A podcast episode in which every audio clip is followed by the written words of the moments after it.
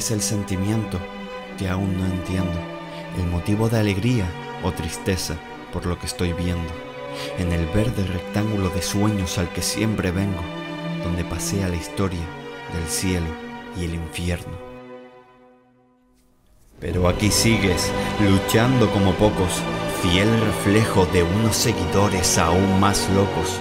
El amor y no la gloria es lo que siempre toco. Me das esfuerzo y sacrificio es honor y respeto lo que hoy invoco. El pasado fue glorioso con grandes gestas y victorias y también doloroso con derrotas que aún nos queman. Nunca te has quedado inmóvil observando viejas glorias, el futuro nos aguarda porque la fe no se quema. Es un impulso ilógico el empuje del que canta, la fuerza de virtud a la que mi alma llama.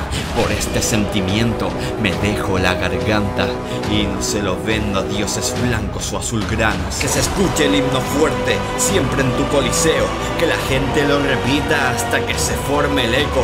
Mosaicos, banderas y bufandas sondean al viento todo ese momento en mi corazón tiene su hueco pasión por tu escudo y también por tus colores, recuerdos reflejados en vídeos o hemerotecas, guerreros blanquiazules, fieles luchadores, honor por la afición y el alma en la camiseta.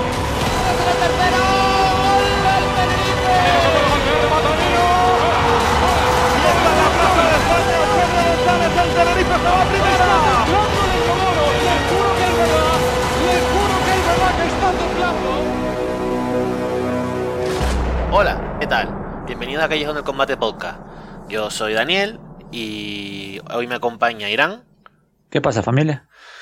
Y hoy estoy yo de director o de presentador porque Adrián tiene ahora mismo tiene una sobredosis de quesadilla. Esperemos que salga bien del hierro y nada, que se lo haya pasado bien. Eh, venimos a hablar de la derrota del Tenerife eh, en campo del Ibiza por, 0, eh, por 1-0. Gol marcado por Jeremy Melón propio puerta en el minuto 63.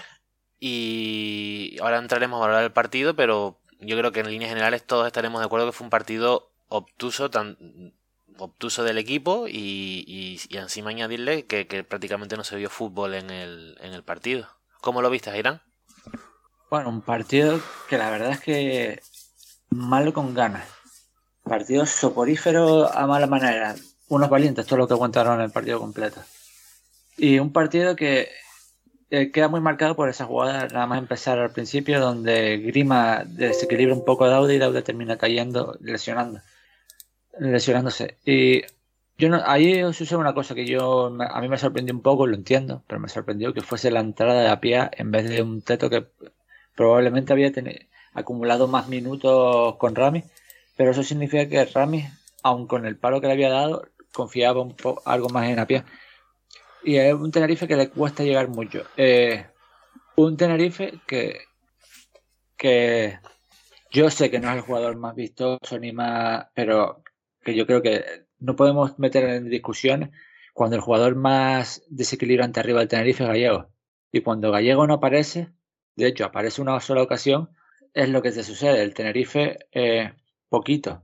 Y después de eso, eh, tienes unos últimos minutos más desentados donde principalmente un Waldo, que la verdad es que poniéndole más intención que saliéndole las cosas, eh, es capaz de llevar algo de peligro, un disparo suyo fuera del área o después otra que consigue contactar con Borja Garcés.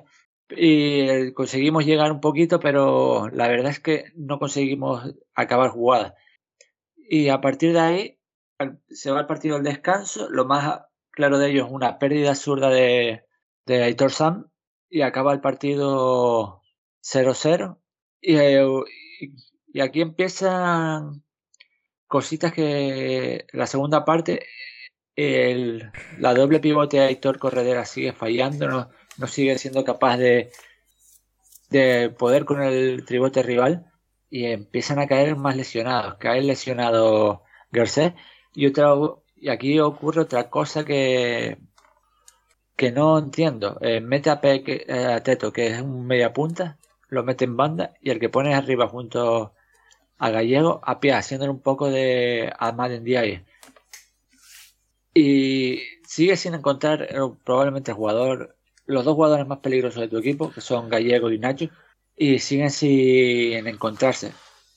Y, y bueno, al final te terminas te terminas encontrando con un gol en contra en esa jugada desgraciada, que probablemente sea la única ocasión media clara que tienen ellos, junto a otra con un disparo de Apen donde la verdad es que ni Carlos ni Thor deciden entrarle y el tipo es capaz de recorrer 40, 40 metros para pegarle sin ser obstaculizado. Y con el 1-0 después llega la ocasión más clara.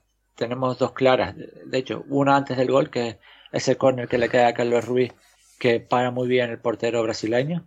Y luego otra, un muy buen pase de, de Gallego a Teto. Teto, para mí define muy bien, la pone abajo, entre buscando entre las piernas del portero y el portero hace una parada muy de fútbol sala que, que es de esas que, al final te queda frustrado porque que yo creo que casi cualquier portero de la liga eh, un tiro entre las piernas normalmente entra y aquí el único que se le ocurrió se le ocurrió parar y después puedo parar y después de eso solamente tienes una ocasión otra ocasión más de teto que, que enganche un balón desde dentro del área partido y cuando más necesitabas atacar te encuentras con que tenías dos jugadores que ralentizaban el juego una barbaridad, que no era normal la cantidad de toques que daban antes de soltarla. Y ahora los dos capitanes, Aitor y Carla. Al final, probablemente tú acabaste con el partido con más ocasiones que el rival, no las suficientes como para materializarla. Te han vuelto a marcar un gol muy, muy fácil, pero es que es un partido de esos de 0-0 que al final tienes la, la mala suerte que, que, pierdes, que estos son los partidos que la diferencia entre el año pasado y este es que el año pasado los partidos de 0-0 lo ganaba y a veces incluso por 2-0. En cambio los de este año los está este inicio de temporada lo estás perdiendo. Y una última cosa que es que el Tenerife no puede depender tanto de Henry Gallego. Y no solo porque sea un único jugador que también, pero es que al final estamos hablando de un jugador que hoy, al momento que estamos grabando, 12 de septiembre, está cumpliendo 36 años. Que eso habla un poquito, que porque al final, que no, es un jugador con edad y a lo mejor no está para jugar todos los, todos los minutos de la temporada. Yo estoy preocupado. No preocupado porque, por mucho que yo hable aquí, eh, posiblemente vayamos a ganar o podemos ganar al Málaga la próxima jornada. O sea, yo no estoy preocupado por el tema del descenso y demás. Yo creo que a este equipo, como bien dije la temporada pasada, el año pasado no había que exigirle nada. Y este año mínimo conseguir lo del año pasado o luchar por ello. Y yo creo que el juego mostrado por este equipo en global, porque es verdad que ha habido tramos muy buenos, en estas cinco jornadas no invitan a pensar en ello. No creo que sean resultados tres de por mucho que sea contra el Eibar, por mucho que sea contra el Levante. Tienes ahí lo del Lugo, ese fallo de Lugo, eh, y después estas salidas que, como bien decía Ira en la temporada pasada, se solventaban muchas veces o con un empate o con una victoria por el Tenerife y muy, muy raras veces con alguna derrota, pues no creo que sea una dinámica de equipo que aspira a luchar por playoff. Cosa de la que yo estoy preocupado. Estoy preocupado, yo no voy a meterme en tema Aitor San. Yo creo que aquí todos conocemos a Aitor San, sabemos que ahora mismo está de pretemporada, que no está con el nivel competitivo, que ahora a partir de enero se empezará a entonar y acabará la, la temporada como un tiro. Pero más allá de eso, yo es que veo, y quitando ya el tema lesionados, que también es un factor a tener en cuenta, pero veo al, a los jugadores, incluso a los nuevos, como que no se creen el discurso de Rami. No les veo con esa garra que podía tener el año pasado el equipo, con, esa, con esas ganas de tal, de, luchar. Yo no veo. Es verdad que es verdad que, que Alex ha bajado el nivel, pero es que ha bajado el nivel demasiado. Melo sí defiende, pero es que no. El año pasado metió algún gol de fuera del área. Yo no veo. Exceptuando a, Enrique Gallego, no, no veo otra, como otra opción en ataque. Y a mí me preocupa, me preocupa porque la dinámica empieza a ser preocupante. No tanto, yo sigo diciendo que este equipo se va a salvar con la chorra, perdón por la expresión, o por lo menos no sufrirá tanto, pero sí empiezo a creer de que o los jugadores están quemados o es verdad que también hemos fichado a algún jugador que no, no vaya a dar el nivel. Ahora mismo que se me ocurre es Apia. Yo a Apia lo único que le vi ayer fue dar pases hacia atrás. Y, y veo a Ramis también, no sé si condicionado por las circunstancias, no sé si condicionado porque él también se da cuenta de que los jugadores no, no son capaces de captar su idea. Ojo, jugadores que ya estaban en la, temporada pasada con él, ¿eh? ¿eh? lo veo, mm, sobre todo cuando lo enfocan, muy, muy ido, muy mm, con cara de circunstancias, cara de acontecido. Me parece bien, o sea, no es que me parezca bien, creo que el resultado de todo eso es la el rajazo que dijo el otro el, domingo en contra de algunos jugadores que no quiso decir nombre. Pero yo estoy muy preocupado y vale que podemos meter aquí factor lesiones vale que, que tal pero yo creo que para lo que supuestamente se ha creado esta plantilla no estamos dando el nivel o la talla que supuestamente debería dar es verdad que esto es fútbol que es la jornada 5 pero yo en la vida creo que ser ambicioso y, sobre todo en el fútbol. Y yo no, no veo esa ambición por parte de o de jugadores, no sé si Rami, no lo sé.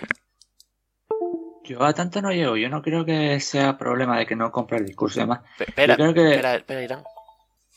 Bueno, yo no termino de comprar eso de que no se crea tanto en la filosofía. Yo creo que es que Aquí hay un par de problemas respecto a la temporada pasada. Para mí, principalmente, habían dos jugadores que eran más importantes de lo que parecía. Uno ya no está en plantilla y el otro está lesionado. Que eran Eladi y Mollejo. Mollejo a mí no me gustaba nada. Eladi acabó bastante mal, pero eran dos jugadores que tenían una voracidad competitiva, un hambre, unas ganas de comérselo todo que que contagiaba al, equipo. No es lo mismo ver a, un Eladix le salgan las cosas bien o le salgan las cosas mal, pero que se le ve, se le nota esa sangre, esas ganas de comerse el mundo, como por ejemplo un, un Waldo.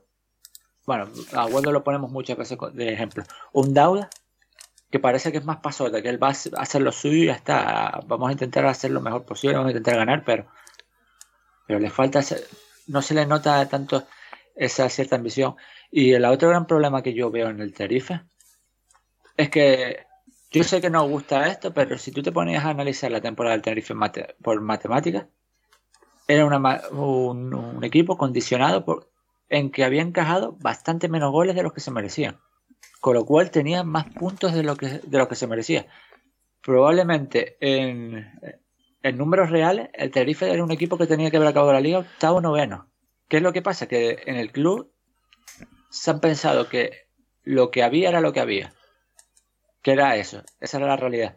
Y no, el problema es que es que esa no es la realidad. La realidad era que eran bastante peor y al final los que has terminado incluso debilitando la plantilla, con lo que probablemente en vez de tener una plantilla para quedar octavo noveno, esperando que las condiciones atmosféricas y del mundo del fútbol te terminen metiendo en playoff, a coger y crearte una plantilla que, que está para optar al decimotercer puesto, decimosegundo, decimotercero, y luego tienes la mala suerte ahora mismo de tener 11 jugadores lesionados, que eso es otra cosa, y que yo en el tema lesionado, ya sé que estoy abriendo muchos frentes, lo siento, pero en, el tema en el tema lesionado es preocupante porque aquí no creo que sea la suerte. Porque tú te pones a mirar la, lista de lesionados, a ver si la encuentro, te pones a mirar y dices, la, eh, este año, los que han caído.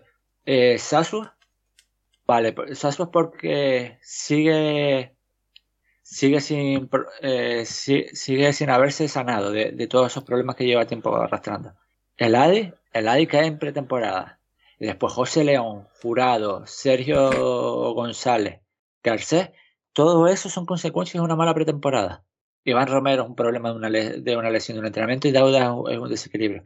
Pero es que son muchos jugadores por una mala pretemporada. Y es algo que quieras o no, eh, yo creo que el año pasado no se habló lo suficiente.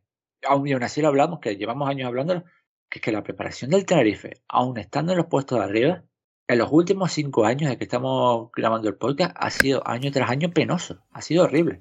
Solamente se ha salvado eh, esos momentos en los que había un señor llamado Manu Poblaciones que vino con Javier Baraja, donde al equipo se le notaba bien, pero de resto han sido año tras año horribles. y generalmente han estado siempre las mismas personas ahí metidas. Y eso es algo que a mí me preocupa muchísimo porque es algo que llevamos años viéndolo. Han salido, el equipo ha mejorado y han vuelto a entrar los mismos.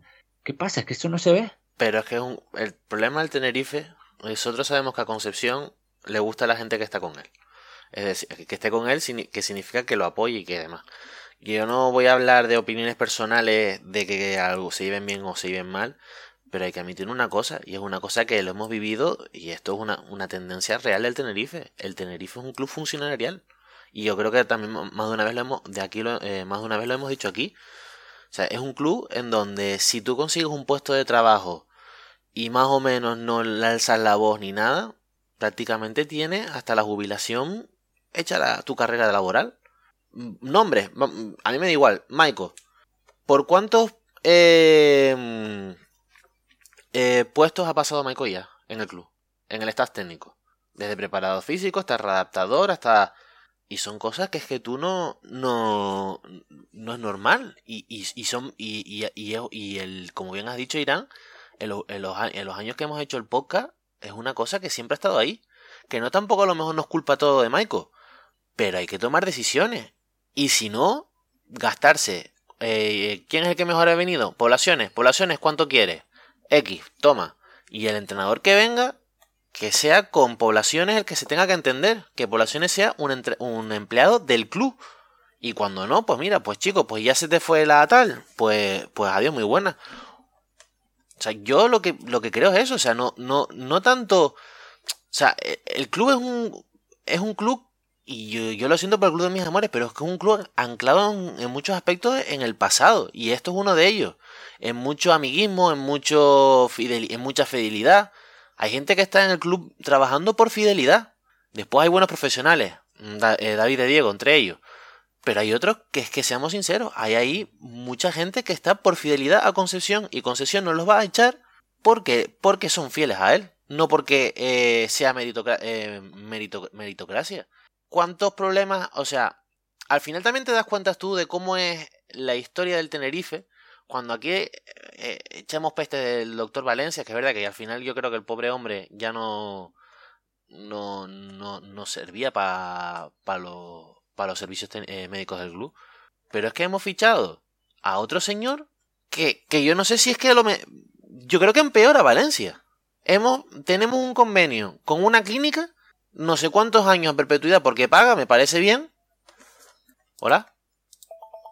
Y a mí me parece bien que le paguen. Que paguen al, al Tenerife por ir a esa clínica. Pero si ya has visto ya que tienes un, un problema bestial, que ni siquiera tus propios jugadores se fían de tus, de tus servicios médicos y de tus instalaciones y que se van fuera del mínimo problema que tienen a pedir opiniones externas porque ya saben también el historial que tienes tú respecto a, a otras lesiones anteriores, dígase Aitor San, dígase eh, yo que me acuerdo cómo se llamaba aquel central que vino, que no jugó una temporada entera porque tenía una infección de muela, el Rigo, este, Baltasar Rigo. Que son cosas que es que no, no son normales en un club del siglo XXI. Y perdón a Irán para seguir con esto, ya que hemos metido el tema eh, lesiones. Eh, nuestro amigo Eduard BM nos pregunta, ¿cómo es, eh, cómo significativa, eh, significativa creen que es la plaga de lesiones en el mal momento del equipo? ¿Podemos pensar en un mejor rendimiento futuro con futbolistas recuperados? ¿Cómo importante ven la baja de Modauda? Además de que imagino que se queda sin mundial. Mira, también lo habías dicho tú. Y, y, y, y, y, creo que... Ah, mira, sí, nuestro amigo Alexi, aquí un saludo. Dice, ¿se puede mandar a la calle todo el estamento médico y readaptadores y preparadores física y traer uno nuevo al completo? Y también eh, nuestro amigo Joe Ran arroba Pelayo de Briones, no, nos vuelve a hablar un poquito de lo que estamos hablando, de, nos vuelve a comentar lo de una vez más la preparación física de este equipo dejando lesionados a dos jugadores, hay que hacer algo eh, tanto centenario y tanta fiesta nubla la vista a los de arriba. En un club serio no tienes estos problemas tan, eh, tan graves. Perdón. Si la cosa no cambia, bueno, ya esto ya después lo eh, metemos el final del tweet. Tema lesiones, Que yo sobre eso, porque es que el tema es que quitando la de Dauda, Yo me acuerdo que, que hay un año, el año que baja a a la segunda, es que tiene una plaga de lesiones, pero tiene una plaga de lesiones por, con la que no pueden hacer nada. Porque Nilman le cae con una lesión grave. Eh, se me acaba de ir el nombre del resto de los delanteros. Rossi, otro que se. sí, cayeron todos los delanteros. Y fue uno tras otro, que si este, que si el otro, todas lesiones graves. Con las lesiones graves y de este no puede hacer nada. Pero el problema es cuando son todos lesiones. Y ya no es el tema lesiones, que en este partido hace tres cambios por lesiones. Es que el partido lo termina Sitchis con unos problemas físicos enormes, lo acaba Gallego con otros problemas físicos enormes y sin poder, y que se le veía que el equipo no podía correr. A ver, no te hablo que Buñuel no pueda correr porque al fin y al cabo físicamente no está, pero es que ¿quién veías tú que estaba bien físicamente de los que estaban jugando en el ninguno, campo? Ninguno, ninguno. Sí, para mí Nacho y ya. Que era el único que no paraba de correr, de, bajar esto y lo otro. Que da la, que da la sensación tú viendo lo que dices, este va a ser el próximo. Porque es el único que lo ves medio bien eh, físicamente. Y es eso, que es que a mí me tiene muy preocupado. Pero, ¿qué es el tema de... A ver, yo ya lo he discutido, lo he discutido por grupos o así de demás. De, vale, el Tenerife tuvo tres semanas menos de descanso que el resto. Y empezó la pretemporada una semana después. Pero yo creo que el problema aquí es que la semana de esa de después los puso nerviosos de una forma y quisieron acortar tiempo de una manera que no se escogió bien el nivel de carga, se, ha reventado jugadores por todos lados y al final de, esos fangos estos lados. Sí, sí, y, y, es que es algo constante. Pero es que es algo que es preocupante cuando cualquiera que haya seguido los filiales estos últimos años, el B de, de Leandro ha tenido problemas también físicos. El año pasado la plaga de lesiones es enorme. Eh, y, a ver, este año es porque nos están cayendo lesionados, porque se nota, pero es que la preparación física del Tenerife otro año más es deficiente. Sí. Es que quitando ese tramo de baraja, yo creo que el último Tenerife que tuvo hoy día es que estaba bien, bien físicamente, que tienes que remontar a los tiempos de Martín. Donde tú veías a Camil que llevaba todo antes, a Vitolo que llevaba todo antes, a, Carlos, a Cámara que llevaba todo antes, a Hitor San que llevaba todo antes, que los veías físicamente como toros. Pero este equipo, y, ya después hablaremos de los problemas eh, deportivos. Eh, deportivos me refiero a los problemas del campo, pero es que los problemas de preparación de los partidos es que te están lastrando todo. Y que no, y que no estemos bien y demás, pero es que al final yo entiendo que es lógico que los partidos del Tenerife no esté saliendo bien a competir cuando ves que físicamente es que jugadores rápidos no te ganan una carrera. Hmm. Sí, sí. A eso es lo que venía a ser Apia. Y Apia lo único que hacía era pasar atrás porque a lo mejor es que no tenía esa punta de velocidad. Apia es que lo siento, pero es que Apia. Eh, no voy a tirar de chauvinismo, pero hoy por hoy Apia no puede estar por delante de una rotación de teto. De teto, totalmente de acuerdo. Y sin chauvinismo ni nada. Eh, si Teto es de Murcia, estoy opinando lo mismo. Eh, vamos a dejar tema Teto para el final, para por lo menos hablar la nota positiva de todo antes de echar toda la bilis ahora. Y estabas hablando de los problemas de campo. Y aquí nuestro amigo Pelayo de Briones, Joe Rogan Stanacón, acababa el tuit y dice: En un, en un eh, no tienes estos problemas tan graves. Si la cosa no cambia, Rami, adiós y gracias. Y después eh, guayota, arroba no sé cuántas y mayúsculas o L minúsculas. Que si los fichajes se adaptan a la idea de Rami. Creo que se ha intentado solucionar ciertos problemas deportivos, profundidad, velocidad, pero se ha, se ha podido generar otros nuevos individualismo, falta de competitividad, ganadores de duelos, bajo rendimiento y regularidad. Eh, tema Rami.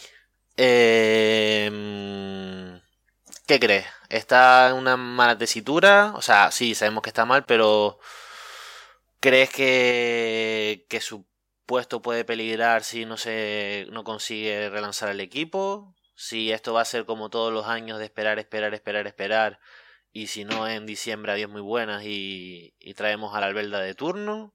Si el club va a tomar, si el club puede ser más ambicioso, ver que si esto no cambia, echarlo a las primeras de cambio y intentar traer a alguien que sí pueda, alguien top entre comillas, cosa que dudo, o sea, esto del Tenerife. Pero vamos, yo lo haría, vamos. Si no. si no. Perdón, si no la tal. Ay, perdón, y nuestro amigo Joe Rogan está en Account también, un poquito para hablar también de eso. Te, nos, nos lanzaba otro tweet. El principal problema del club es que una vez más ni se ha buscado un recambio editor de garantías, lento y sin aportar nada al equipo. Yo lo siento mucho, pero la moto al límite salarial no la compro. Hasta ahí. A ver, ahora te editor, pero antes, para mí, si el Tenerife acaba la temporada decimoquinta, sin sufrir, cambiar a Ramis me parece un error con todos los condicionantes y demás. Es verdad que yo tengo un problema con Rami, me parece que su, su staff técnico no es el mejor, que si la plantilla tiene problemas, su staff mucho peor, porque ya hemos visto, ya hemos visto eh, llevamos un rato hablando de la preparación física. Eh, los cuadros médicos, otro tanto. Y el que prepara las jugadas a balón parado, horrible.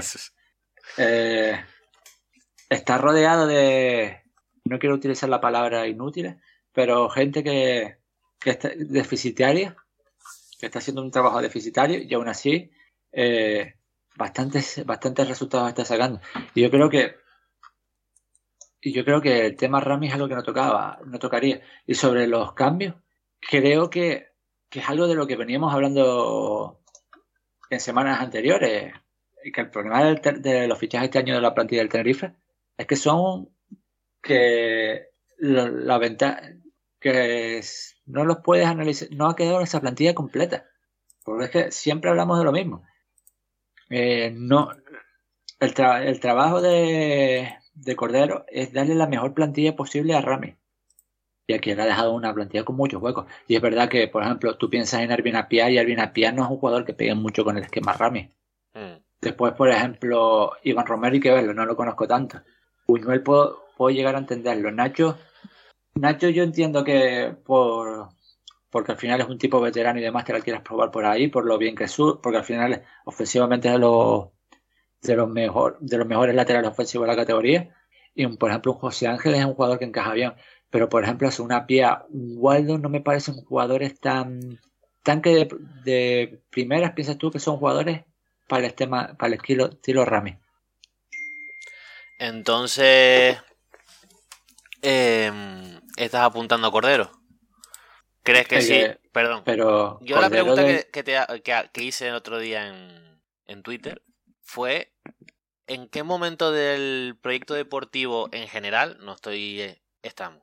Hemos venido una temporada muy buena y volvemos a la mediocridad de siempre. Yo creo, yo personalmente, perdona Irán, creo que un proyecto deportivo tiene que aspirar todos los años a mejorar. Y yo creo que partíamos de una base muy buena de un equipo que se quedó a media hora. Puede ser que sea irreal, pero bueno, llegaste ahí, partes de una base que yo creo que era muy, muy buena. Y es que ni siquiera es que las ha igualado, es que las ha empeorado. Entonces, ahí, y aquí meto todo. Meto, es verdad que tenemos problemas deficitarios de. de. del staff técnico. Es verdad, eh, creo que aquí, que también un entrenador también tiene que adaptarse a lo que tiene y no al revés. O sea, te tienen que fichar lo que tú tienes, pero si no, tienes que adaptar, también adaptar la idea. Cosa que yo creo que Ramis intentó hacer al principio, vio que no le funcionó y ahora está volviendo al mal llamado eh, eh, fútbol de, hormigón. Y, y después Cordero, por la, por la plantilla que, se ha hecho. Que firmó todas tus palabras. O sea, yo creo que, que ¿cuál es el momento deportivo de este Tenerife? Y yo vuelvo a lo que yo el primer año de Cordero defendí los fichajes de Cordero. Los fichajes salen mal, pero la idea está bien hecha. El problema es que este año, pero ya de base veías que estaba mal, que es que, es que el problema, eh, hay muchos problemas. Y es verdad que a lo mejor, que a lo mejor después te puede terminar que a lo largo de la temporada vayan a mejorando, que al final eh, de repente a pie te termine la temporada con 14 goles, cosa que dudo mucho, pero pongámonos eh, en esa idea, y aún así su trabajo a mí me va a parecer deficitario. De hecho, yo no le voy a dar, eh, ¿cómo, ¿cómo, la palabra? No voy a decir que gracias a Cordero. Hmm. Le daré lo, le daré todo, es que no, me sale la palabra. Actitud no, le daré todos los beneficios. El valor, el valor, el mérito. Todo el, todo el valor y todo el mérito a Luis Miguel Rames. Porque es un jugador que al final si considera eso porque el trabajo de, de, banquillo ha sido muy bueno. Pero, y es algo que a mí, Cordero, me parece que un director deportivo top, pero este año lo ha hecho todo.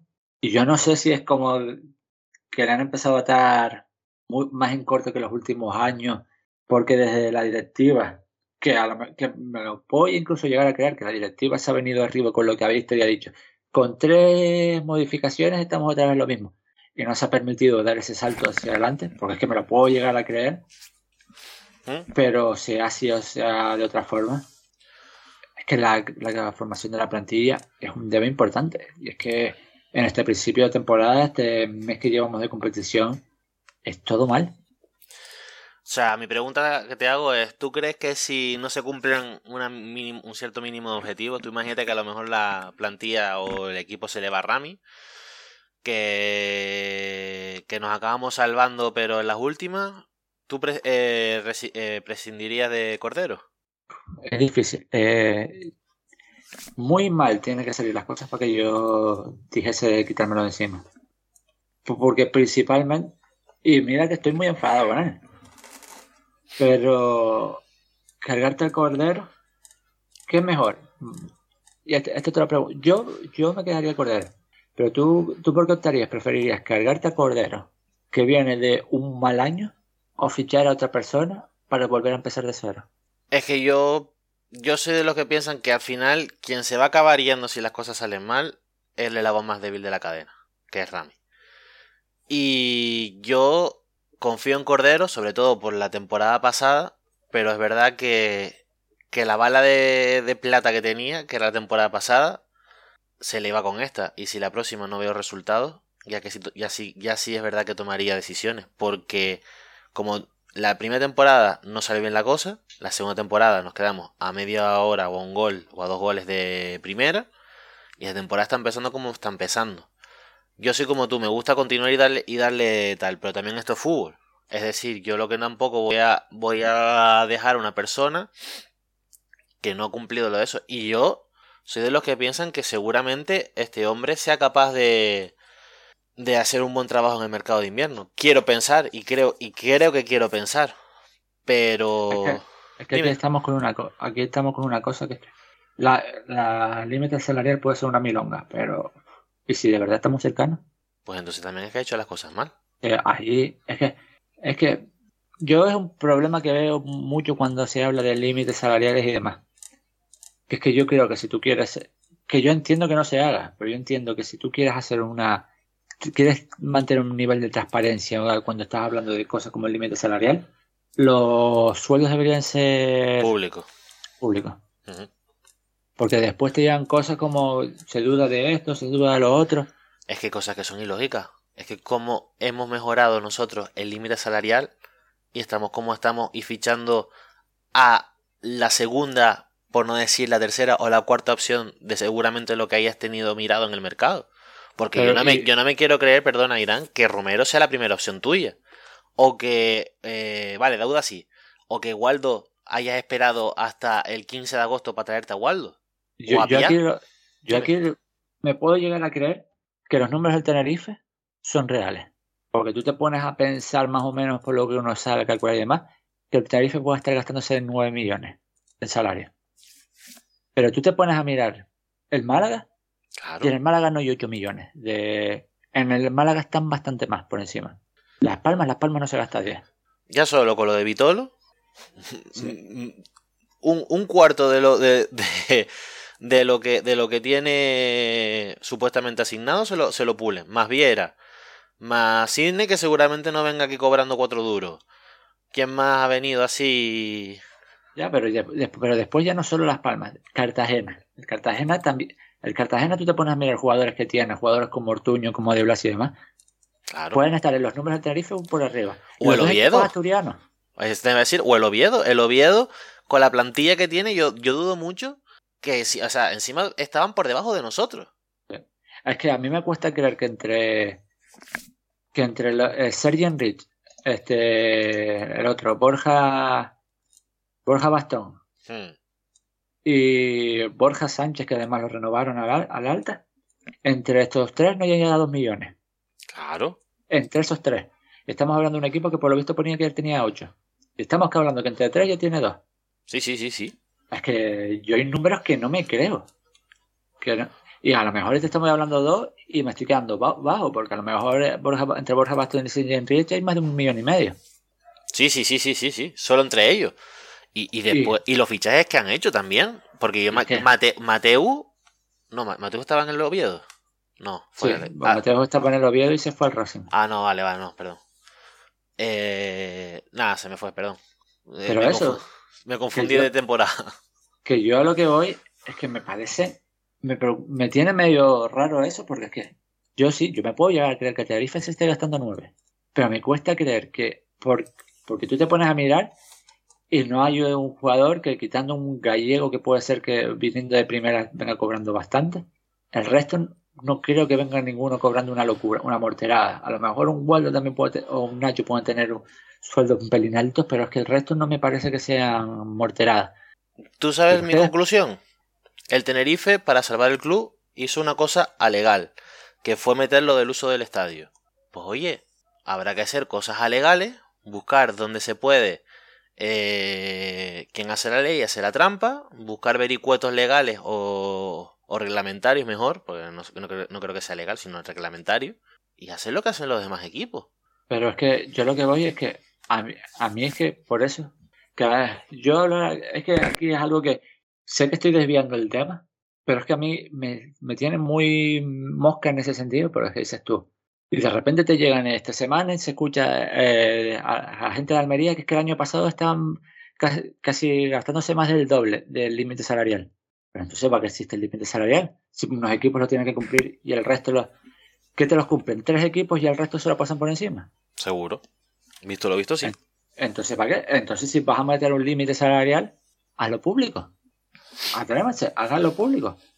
Porque está este, el Roberto Bayón, ¿no? Es el que lo lleva. Sí. Yo, creo que no se ha atrevido a hacerlo, pero cuando los clubes presenten la- los datos, los números, que mira a ver cuánto dinero se han gastado en salario. Porque es que a lo mejor te vas a ver que equipos que tienen 10 se están gastando 30. Ujú. Y que, claro, es que... Y hay normas, y hay normas muy básicas, ojo, o sea, las normas más o menos todo el mundo las sabemos. Lo de un tercio, si, si un jugador cobraba mm, X dinero, no puede firmar por menos de un, de un tercio de lo que había firmado, una cosa así era, o de la mitad de lo que había No, firmado. por, por poder puede sí, pero como no se lo creen van a marcar eso. Claro. Y después eso, es que a ver, yo tengo la sensación que con muchos equipos se están haciendo los locos, que le están diciendo, a este jugador le estamos pagando 500 mil y a ese jugador le- a estos tres le estamos pagando 500 mil y a lo mejor a cada uno de esos le están pagando 800 mil. Que también es verdad lo que hemos hablado aquí alguna vez. A lo mejor también al Tenerife le viene bien, o a Concepción más bien, o a la directiva le viene bien aplicar el límite salarial a rajatabla. Sí, sí, no, que, que, en eso, yo aquí, por eso te estoy en todo momento diciendo que el Tenerife, que esto no es una defensa del Tenerife. Porque el Tenerife, todo el tema. Aquí yo voy más a que preten- pretendas poner unas limitaciones para quedar más. hacer una liga supuestamente más seria y después realmente te pones a mirar y dices tú. De serie a "Pero poquito. Estos números no cuadran. Sí, sí. Y más cuando después te llegan los equipos, como, te llegan equipos como el Almería y te hablan abiertamente y públicamente de que el año pasado estaban eh, pagando el doble de lo que tienen de límite salarial. Entonces, ¿para qué le pones límite salarial a esa gente? Porque No es mejor volver a los tiempos de antes de que cada uno le ponga lo que le la gana y si tiene que desaparecer por eso desaparezca. Ahí también entiendo yo que la liga, visto lo visto, igual que se creó la edad. Las en su momento se crearon precisamente porque eh, había equipos de fútbol que iban a desaparecer. Véase el Sevilla, véase el Atlético de Madrid, véanse ciertos equipos que, que estuvieron fastidiados, vamos. Y yo creo que, que la idea como tal, si se aplicara de verdad, sería una buena, buena idea. Es decir, cada uno tiene lo que gasta y vamos a dejar siempre un remanente por si las moscas te va mal. Perfecto. Pero lo que tú dices, aquí, perdón por la expresión, o follamos todos o la P al río. Pero aquí lo que no puede ser es que hay equipos como el Burgos, el Burgos, que nos quita Curro Sánchez, porque ponga más pasta. Que el Burgos no sé en qué puesto quedó la temporada pasada, no me acuerdo. Pero por encima de nosotros no quedó. Y encima, sumándole que te has liberado de un montón de fichas tóxicas. Es verdad que a lo mejor habrás pagado algo a José Lu, vale, pero te libraste de Nahuel, que era una, una ficha tóxica, no. Lo siguiente, has recibido dinero del traspaso de Moore. Te has quitado otras fichas, entre comillas, no sé si altas, pero unas fichas que, bueno, que, van sumando, que al final es Bermejo, Mollejo venía seguido, también te lo quitas, no sé cuánto estábamos pagando por Mollejo, ¿quién más? Pumares te lo quitas también, que a lo mejor no son fichas muy elevadas, Dani Hernández, que no son fichas muy elevadas, pero al final son fichas, son, es dinero, que va sumando, va sumando, va sumando, más la clasificación por liga, más el playoff, y todo eso, a mí, yo lo sigo, a mí no, que nosotros no podamos competir, yo ya no te digo ni siquiera con el Huesca, que es un recién descendido de hace dos o tres años, ¿vale? O el Leganés, que madre mía la plantita que también ha hecho el Leganés, pero bueno. Em, que no podamos ni siquiera eh, quitarle un jugador al Burgos. Es lo que a mí me llama la atención. Y si quieres, Airán, ¿estás? Sí, sí. Ah, vale, vale. Y si quieres, Airán, para ir cerrando un poco el capítulo de Charvili, ya lo cerramos entero. Vamos a hablar de la nota posible. Ah, perdón, ah. antes de eso, eh, la cuenta falsa de Joe Ron. Es Pelayo. sí, parece la cuenta falsa. Eh, nos comentaba que no hay un recambio para Hitor. De ah. hecho, sí lo hay. Este año se trajo uno. Pues sí. Y empezó la temporada como un tiro. Y lo hemos perdido. Y, y se ha notado más de lo que yo me esperaba. Y eso que el primer partido sin él se gana. Que por cierto, a lo mejor hay que hablar que el famoso tweet que se puso tóxico la semana pasada sobre Sensasuo, a lo mejor hay que tachar la palabra San y poner Aitor. ¿Cómo, cómo, cómo? ¿Repite? El tweet tóxico de la semana pasada, ¿te acuerdas? Mm. El del primer partido sin San y el Tarife gana. Sí. A lo mejor habría que tachar la palabra San y poner la palabra Aitor. Ya, Si así vamos a maldades, claro. a lo mejor tiene más sentido esto. Y, ¿Visto el nivel? Sabemos que, y todos sabemos que al final Aitor poquito a poco va... Sí, claro, pero, pero, es que te, va a empezar a rendir, a empezar a rendir, y esto ya es una cosa que yo también lo, lo estaba discutiendo el otro día con, con alguien en un grupo, no me acuerdo, que te va a empezar a rendir, y esto es una cosa que sabemos todos, en enero. Y en marzo es cuando estará como una moto. Lo que el Tenerife no puede estar perdiendo un jugador titular en el medio del campo porque es Aitor San. El Tenerife no puede esperar a nadie, por muy Aitor San que tú seas. O sea, yo hay cosas que no es, y me parece bien lo de que se haya fichado a, José Ángel, porque es verdad lo que dice, pero ¿qué medios centros hemos visto nosotros eh, mm, las cinco primeras jornadas? Aitor, quitando el partido que los pulsan, siempre ha jugado. Entonces, entonces, si fichas al recambio de Aitor y metes a Aitor, mmm, aquí hay cosas que fallan. Y bueno, para ir, si quieres, ¿Por qué antes de meterlo no damos los puntos de, la jornada y así, y así lo metemos bien? Y en vez de dar puntos, puedo quitar puntos. Ah, mira, yo, yo lo tengo claro. Yo esta semana fui más sencillo. La, verdad, le di, yo le doy los tres puntos a Nacho Martínez. Ah, más que a Teto. Sí, yo. Porque Teto al final jugó 20 minutos, eh, 30 minutos. Por eso prefiero dárselo a un Nacho que. Además, por una vez no, no sufrió en su banda. Mm. Eh, tres a Teto y uno a Nicolás Dos a Teto. Dos a Teto y uno Nicolás Pues yo lo mismo que tú, pero cambiado de orden. Yo tres a Teto, creo que fue lo único destacado del Tenerife una vez eh, teníamos que empatar. Eh, dos a Nacho, por lo mismo que has dicho tú, y uno a Sipsi porque otro partido más. Yo creo que debería empezar a sentarse ya en esa posición y esperando a León. Que por cierto, problema grave porque la próxima semana jugará y decidirá con la selección. Yo ahora mismo no hay recambio.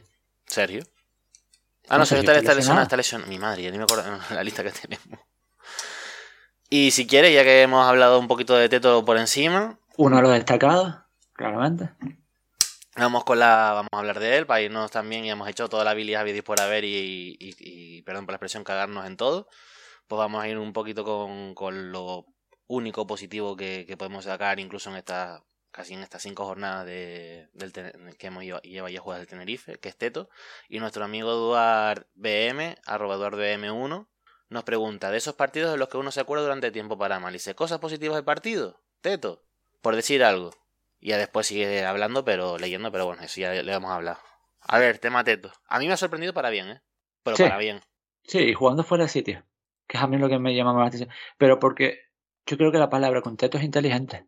Hmm. Además, es un jugador, pero en Irán, que yo siempre, yo con el canterano medio, yo siempre eh, desconfío. Desconfío, yo desconfío en su momento de Helio, yo desconfío en su momento de Tian, yo, yo desconfío en su momento de X jugadores que han ido saliendo. de Javi Alonso, cuando todo el mundo lo ponía por las nubes, yo desconfié.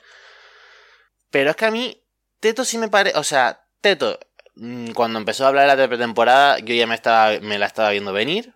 Y la verdad es que a mí el chico me ha caído a la boca. Yo creo que aparte, ha ido una evolución que, que debería ser más gradual de la que ha tenido, pero que al final, tema de lesiones, tema de rendimiento, al final el pibe ha cogido el equipo o, se ha asumido a la dinámica del equipo muy bien.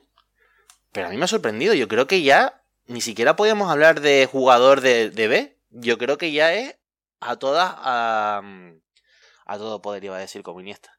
Eh, eh, podemos decir que ya es a todos, los efectos. a todos los efectos que es un jugador de primera plantilla y que y, un recurso más en ataque. Cosa que, que alabo, ¿eh? Pero eso, que a mí lo que me sorprende es que su inteligencia, él... Sí, eh, es verdad que no tiene el mejor físico, pero es que lo utiliza bien. es verdad que la jugada del gol se come un amago de Cristian Herrera. Pero si Cristian Herrera durante el partido puede bastante con Melot, no le voy a culpar a él. Y es un chico que eh, te sale con personalidad. Te mm. sale. Es que yo. Estamos cansados de canteranos que probablemente tenían bastante más calidad que él salir a esconderse. Ah, yo he jugado y demás, y después me escondo, me meto detrás de los. esperando que me caiga una, y después si no juego, eh, llamo a los medios de. a los medios a decir, porque yo no juego. Claro. Es que no confían en mí, es que no sé qué, es que no sé cuánto. Y eso, que es que es un chico que. Eh, el Tenerife estaba mal y se vino a acercarse a corredera, a pedir balones. Empezó a activar a Nacho, hmm. a llevarle balones a Nacho. De hecho, hay, un remate de cabeza de Gallego que se va fuera, se ve un pelín alto, que es un buen centro de Nacho. Y viene por eso, porque es una muy buena apertura de, de Teto. Que sigo pensando que el Tenerife debería decirle que se pase, que se quite el teto de la camiseta y se ponga Alberto. Uh. Bueno, al final Alberto Martín, a mí es que no me parece, que es cosa mía, es cosa mía que un jugador de, profesional tenga un como Teto, como Coque que estaba en el equipo rival. No sé, no, no me termina de gustar. Y en ese, ese es el sentido, es que al final es un chico que es muy inteligente, llega y para mí, yo sí he visto alguna crítica en la, en la que le para que el árbitro pidiera fuera juego, que no era pero para mí define muy bien lo que Pusato se hace una muy buena parada y la otra se le va fuera por poco y al final son dos ocasiones que le caen a la izquierda, que es un chico que es diestro. Hmm. Pero el año pasado eh, en el B empieza jugando de medio centro y cuando empieza a meter goles pasa a jugar de, media punta y termina el año creo que son con 13, 14 goles. Al final es lo que te, te cuenta eso, que el chico sabe llegar y que le pega bien. Sí, sí. Al final, eso hay que y el rollo es, el rollo es que ya lo hablamos la semana pasada, es que tú puedes ver a un Arvin Apia y a Teto, y el que te parece que es el que ha venido seguido en un equipo de primera es el otro. es, el de aquí. Y no porque esté haciendo las cosas, no porque digas tú que tiene un nivel parecido a estar en un equipo que sube a primera. No, porque no lo tiene. Pero sí se le ve que entiende mucho mejor el fútbol que lo que lo hace el otro. Y, y, con un tipo como Ramis, con lo cuadriculado que es, tener a alguien que sabe qué, hacer, sabe hacer lo que le pide el entrenador, siempre es muy bueno. Hmm. Pues sí, si quieres vamos pasando a hablando bien de lo único que podemos hablar bien. Eh, el próximo partido contra el Málaga. Sí. Vale, pues nada, eh, el próximo partido lo jugamos. Bueno. Espera, que, hay una pregunta que dice de Farola. Ah. Amigo Farola. Que dice: yo digo décimo cuarto, ¿ustedes? Todavía es muy pronto, pero la, cosa pinta por esa posición. Sí, yo creo que media tabla, décimo, décimo, décimo segundo.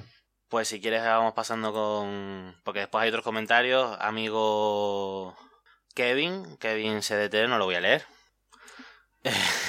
creo que lo, escribiste en caliente. No lo voy a leer. Y no lo hagas, por favor. No queremos perder un suscriptor, eh, un suscriptor iba a decir, un oyente. Pues. Pues eso, vamos si quieres pasando al próximo partido que es contra el Málaga el lunes 19 de septiembre a las 9 de la noche.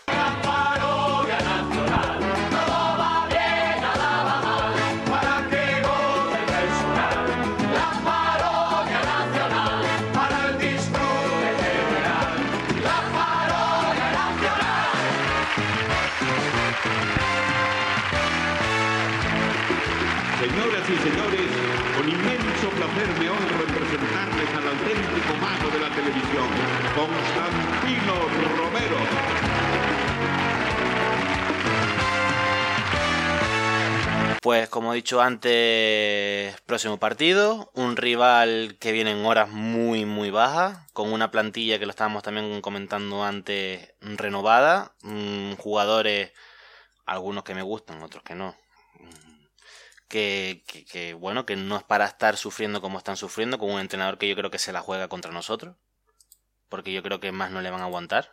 ¿Y qué esperamos del Málaga, Irán? Yo tengo que admitir, aquí voy a admitir una cosa, que es que en lo que va de temporada no me he parado a ver un partido del Málaga de verdad. No he podido, no he coincidido de entre una cosa y la otra, y, en- y en los, y de los cinco, parti- cinco partidos ya, eh, no me he podido ver más que resúmenes. Y al, fin, al final es un equipo que, ah, no, mentira, el del Mirandés sí lo vi. El partido, eh, bueno, el único, encima, el único partido que ganan. Es un Eh, equipo, perdón por plantilla, que es para estar aspirando al tercero, ¿eh? Es que el rollo es ese, que es que al final, al final tenemos que pe- pensar que siempre en el fútbol no, lo más importante no es la plantilla, sino el, el equipo. Sí. Y es un equipo que tú miras el, el centro del, el centro del campo que saca esta semana. Gallar, Ndiaye, Feba, Villalba, y es que además tiene en el banquillo a Ramón Enríquez, que a mí me encanta, a Yosabel, Arbilla, es que, a, a Que Pablo quiera- Díaz, sí. que quieras o no, vale, viene ya cuesta abajo, pero un jugador de segunda. Y un Genaro que, que me parece que de los pivotes defensivos es lo mejorcito de la categoría. Después es verdad que tú paras a mirarte y están jugando con Scassi de, central y Scassi de central tiene algún problemilla. Es un poquito un Sergio González cuando le toca jugar ahí. Y tiene la- laterales muy, muy ofensivos. Y luego la pareja arriba de Fran Sol, Rubén Castro. Que al final Fran Sol eh, te puede meter un gol eh, necesitando muy poquito y es que, bueno, cada vez necesita más, pero pero no quiero decirlo. Y Rubén Castro sí te, te mete un gol de donde no hay nada. Hmm. Y después tiene, tiene eh, por fuera gente como Pablo Chivar- Chavarría que, Lo quería el rayo. sí. Eh, cosas positivas. A Manolo Reina lo tengo en el Big Wenger. ¿Lo va a agafar? Bueno, mentira. Es que ahora pensando en la única, en la única semana que he puesto uno del Tenerife contra el Tenerife en el Big Wenger fue Ander, Ander Cantero. Ander Cantero no. Al cantero del Levante. Sí, ¿cómo Bueno, no? da igual. Canterano. Cantero. Sí, el que nos marcó. Eh, es un equipo que eso, que, que- pero yo tampoco puedo hablar demasiado porque es que tampoco he visto sus partidos más allá de esos resúmenes. Y en los resúmenes lo que tiene- se ve que es que no les cuesta muy poco encajar. Veremos. por ejemplo, par- el partido contra el Albacete, los goles vienen casi de la nada. Entonces, ¿cómo crees que se va a moldar a nosotros, a Irán? ¿Qué, qué esperas de nosotros? Mm, ¿Revolución en el 11? Bueno, tampoco es que haya mucho... Es que no, más. eso- claro, no hay, no hay. Pero Sí. bueno, la sorpresa yo creo que yo creo que, que todo lo que no sea titular mm, será ya para empezar a cuestionar a Rami, por mucho que él tal, que él diga que no, o sea, que se diga que no, pero para mí yo si Teto no es titular en este equipo, siendo el único jugador de, de tercera, de tercera iba a decir, de tres cuartas partes de campo que te ha rendido bien, yo ya no sé qué más puede hacer el chico. Yo, yo y después falta el tema a Borja Garcés. A ver si llega. ¿Tú qué verías? A lo mejor Teto de media punta a Pia eh, Waldo. Yo si llega eh, Borja Garcés, Sí, bueno. te, te topo lado. Si Bueno. no llegase, Y nos estamos viendo, perdón, Iván Romero, que me imagino que ya por fin entrará en dinámica de equipo esta, esta semana. pero es que Iván Romero estaba lesionado. Mm, Por lo que dijo Rami, era que como se había usado el hombro, Sí. que no estaba para cuerpear, me imagino que ya después de una semana el hombre podrá cuerpear algo. Esperemos. Y a ver si a ver si esta semana nos llevamos también la, la alegría de que entre en su primera convocatoria Pablo Larrea. Ojalá. Porque ya la semana pasada ya entrenó entero. No se lo llevaron de viaje, pero entrenó toda la semana. Que yo creo que a lo mejor para que juegue hasta octubre no lo vamos a ver. Pero que ya entre, que ya verlo en el banquillo puede ser una gran noticia y más cuando es en medio centro tiene problemas. Mm. Sí, Sí, sí. sí, yo, yo creo porque es que, a ver, Buñuel Y es que Buñuel Melo no puedes tirar de doble lateral porque ninguno es, lo veo yo para jugar por delante. Y en un Andoni Nacho Martínez. Nacho. Nacho por delante es que tampoco lo veo para jugar con doble lateral, así que yo creo que vas a tener que meter a un teto. Y a lo mejor en el caso de. Es que, yo sé que es cosa mía, pero si no llegase Garcés, yo casi que preferiría, antes de abrir una pie, meter a Ibra con, con Aitoria delante de la corredera. Que creo que lo, que lo lógico es a pie. Pero es que a pie me parece tan cartucho quemado. huele, huele. Sí, que casi que. Que es que yo tengo la sensación que a pie es para meterlo en el minuto 60. Que por cierto, un saludo. Bueno, es que tampoco quiero pasar factura. No, déjalo porque eh, me iba, ya, me, ya me estaba calentando. Eso que yo en el caso de que García no llegase, yo casi que prefería optar por ahí por y sé que es, una locura tirar de un pibito que ha, que ha jugado media hora. Pero que en la media hora de, de Ibra se le vieron más cosas que, que los 130 minutos que lleva a pie. Hmm. Pues. ¿Y tú? ¿Que ¿Cómo lo veo? Que no, que, que, no has comentado. ¿Qué, qué harías? Por Dauda y a Teto, y si no llegas a Garcés, metías a pie y a No, yo para mí sería el mismo 11 de la jornada pasada, quitando a Teto por Garcés y mm, Waldo izquierda, a pie derecha. Lo que creo que va a ser Rami, si no. es, que es, lo más lógico. O, o, o, o, o, en el caso de que Iván Romero esté para poder jugar, no sé hasta qué bueno, no sé hasta qué punto le Enrique Iván Teto por eh, Teto izquierda, Waldo derecha y te ahorras a Arvin. A Arvin. Y su. Mm, sí. Tenerife. que, que sí, pues, yo lo veo así más o menos. Porque ya eh, de lesionados que se vayan recuperando nada. Yo creo que hasta dentro de dos o tres semanas no empezaremos a ver. Te pones a mirar la lista de lesionados, que por ahí está. La Rea ya está entrenando. Alonso, olvídate. Corredera está jugando. Sasu, olvídate. El AID supuestamente va a empezar a entrenar esta semana. Supuestamente. León le queda todavía un par de semanas. Jurado le quedan, o también José Ángel le quedan dos o tres semanas. Hmm. A, Sergio le queda un mes. Romero puede ser que juegue.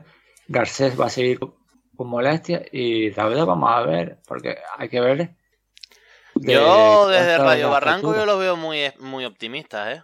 Yo si tiene la, la, las vértebras fracturadas, yo... Y, y, y, y, más vale que se cuide porque después, como derive una hernia, se le acaba la carrera. Así que... Bueno, que, habría, que, ver si son pequeñas fisuritas o si son fisuras. Que eso depende mucho. Y es que a día de hoy solamente sabemos que, tiene, que la tiene fisurada. Que por eso depende... Que ahí tampoco se puede saber, pero vamos a ponernos optimista. En principio, en pensar, en, pensar que son dos meses, yo creo que no se lo va a quitar nadie. No, no, no, no. Si el hueso está fracturado, y, y no solo dos meses. Dos meses, ponerte bien físicamente y empezar a jugar. Ah, yo creo que a, a Dauda lo vemos en enero. En enero, febrero. Bien, ¿eh? Que a lo mejor en diciembre te juega. Pero jugará de aquella manera, porque no creo que tampoco. O sea, es una lesión. Y que jugar de tiene que estar parado. jugando? Claro. Sí, sí, vamos a ver, seamos sinceros. O sea, una lesión que yo tampoco creo que pueda ser. Que yo qué sé, no es que te partas un brazo. No es que seas Iván Romero y te luxes un hombro. Es que yo no sé hasta qué punto tiene que estar en reposo hasta que se le vayan. Es que no. Parémonos un segundo, que no sé exactamente quién era quien lo decía. Pero alguien comentaba que ayer eh, había tenido. No podía ni estar de pie. Es que había tenido que llegar a un avión y para salir del aeropuerto se lo iban en silla de ruedas. Todas las supuestamente eh, formas que cogió en pretemporada a tomar por saco. Todas. Sí. Pues nada, eh, vamos cerrando aquí, llevamos horita y poco. Y. Y dime porras para para contra el Málaga. Eh, 2-9. No, 2-6. Ya nuestro amigo Diego está. Hat-trick de Fransol. sí. Ya nuestro amigo Diego está convulsionando. Eh, yo. Yo creo que ganamos. Yo creo que un 1-0 sufriendo si podemos sacarle a esta gente. Y nada, eh, hasta aquí el programa de esta semana. Eh, volver a mandarle ánimos a Adrián con la sobredosis de quesadilla. Viva la diabetes. Y esperemos que se vaya pasando muy bien y no se maree en el barco. Eh, nada, hasta aquí el programa, así que adiós. Venga, familia.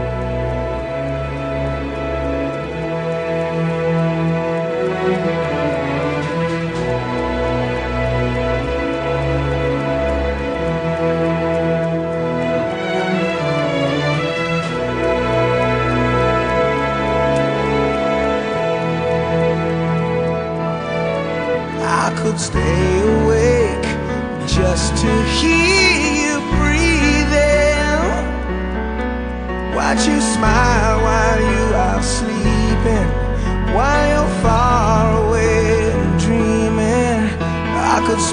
my life in this sweet surrender. I could stay lost in this moment forever. Every moment spent.